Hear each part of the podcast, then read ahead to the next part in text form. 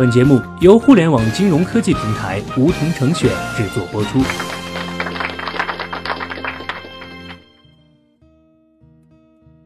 收听梧桐电台，掌握理财要领。现在注册并填写邀请码一二三四，还可免费获得一万元体验金哦。区块链和虚拟货币一直是这几年大热的话题，最近更是火到连公司的清洁阿姨都在讨论。他们口中区块链技术、交易平台、未来升值空间等等词汇说的真真的，小学弟都要信了。他们好像是真的懂虚拟币，虚拟币真的能赚钱。作为一个喜欢传道授业解惑的金融科普小透明，小学弟的逆反心理一下就上来了。众所周知，凡是一听就能轻松挣钱，一说有消息就保证靠谱的，基本都是骗局。特别是当清洁阿姨都在讨论了，说明事情已经渗透到非专业群众了。那么虚拟币到底能不能挣钱？有没有投资价值？本期节目，小学弟就来较较真儿，用几分钟说清楚关于虚拟货币的价值谎言。本期节目仅为救清洁阿姨于水火之中，不接受任何投机分子为虚拟币的站台反驳。谢谢大家的理解。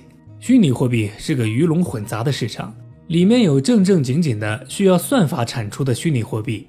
也有骗子集团为了收割韭菜跑进来随便弄了个项目鱼目混珠的情况，后者居多。但严谨期间，我们仅讨论前者。一个正正经经的虚拟货币到底有没有投资价值？我们从几个金融常识的角度来思考虚拟货币，就能瞬间揭开他们高科技背后的迷雾，发掘虚拟货币的真实本质。而这些金融常识的通用性也很高，希望大家在碰到其他金融泡沫中能够举一反三。用统一的分析方法，迅速发现其中的定价荒谬所在。常识一：这种资产总共有多少价值？当我们面对金融泡沫时，有时候是很难去分辨价格到底是否离谱的。但如果我们算出总量，就会发现其背离常识的地方。举个例子，在一九八零年代的日本房地产泡沫中，只要卖掉东京的土地，就能买下整个美国。这显然不现实。那这不是泡沫是什么呢？同理来看，虚拟货币。以比特币为例，二零一九年七月二十五日当天，比特币的均值大约在一万美元左右。而根据比特币的算法，总量是两千一百万枚，当前的总量已经趋近于此了。按照这个价格来算，比特币的潜在总市值大约是两千一百亿美元。二零一九年六月，中国的外汇储备大约是三点一一九万亿美元，也就是十四分之一左右。也就是说，光比特币这一种虚拟货币，这一串并没有实际产生效用价值的代码，总市值就达到了二零一九年中国外汇储备的十四分之一。那全球有多少种虚拟货币呢？据报道，二零一七年时有九百种，二零一八年有超过一千三百多种，二零一九年还未找到相关的报道。每一种虚拟货币和比特币在技术上其实没有太大本质的区别。如果我们假设这一千三百多种虚拟货币的理论最大市值可以达到二百七十三万亿美元，是当前中国外汇储备总额的八十七倍，显然这一点都不现实。常识二：如果这种货币崩溃，会对我们的社会有什么影响？对于正常的金融产品，一旦价格发生崩溃，会对社会生活造成巨大的影响。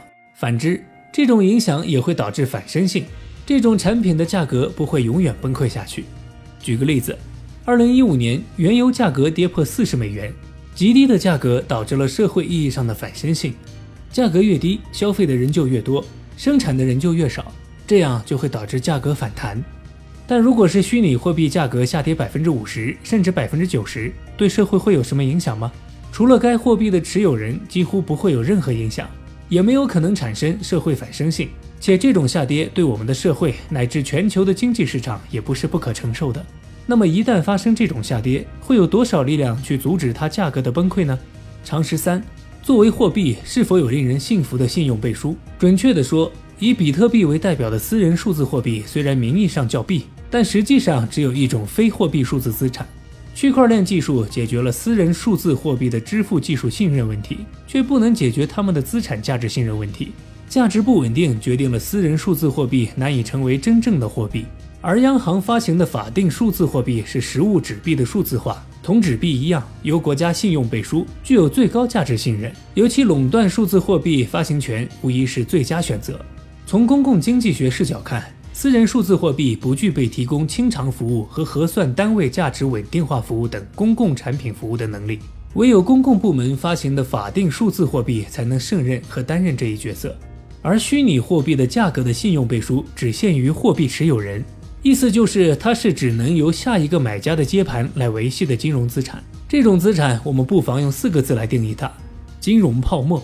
当我们面对一个自己看不懂且十分火爆的金融投资品类时，不要害怕，也不需要去纠结其中的技术细节，它们往往新颖、复杂、难以理解、难以反驳，具有很强的迷惑性。我们需要做的，只是从常识角度去考虑这个价格是否合理，是否有信用支撑，自然就能发现其中存在的问题。虚拟货币确实可以通过买进卖出来获益，但各位要清楚地认识到。这仅仅是一种投机行为，而非投资。好了，本期节目就到这里。那么今天的梧桐电台，大家是否有所收获？加入梧桐，交流投资理财的那些事儿，和我们一起边学边赚。